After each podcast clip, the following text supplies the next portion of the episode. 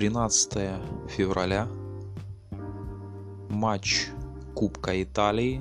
Милан против Ювентуса.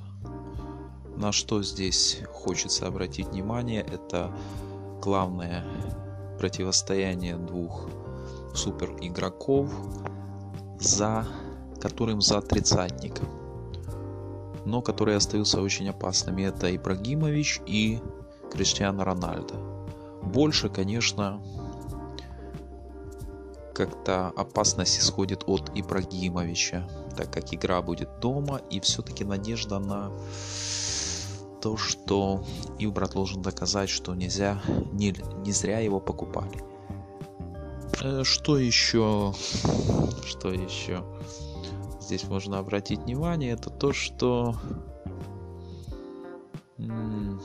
то, что в этой встрече все-таки как-то Ювентус повеселее.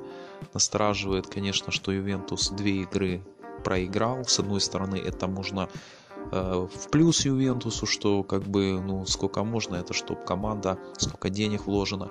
А с другой стороны, возможно, будет и третье поражение, так как игра на выезде. В Милана есть Ибра.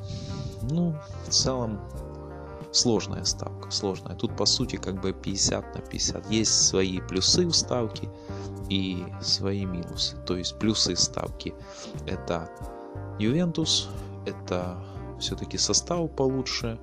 Минусы ставки это Милан играет дома, у Милана есть Ибра. И то, что Ювентус два раза проиграл.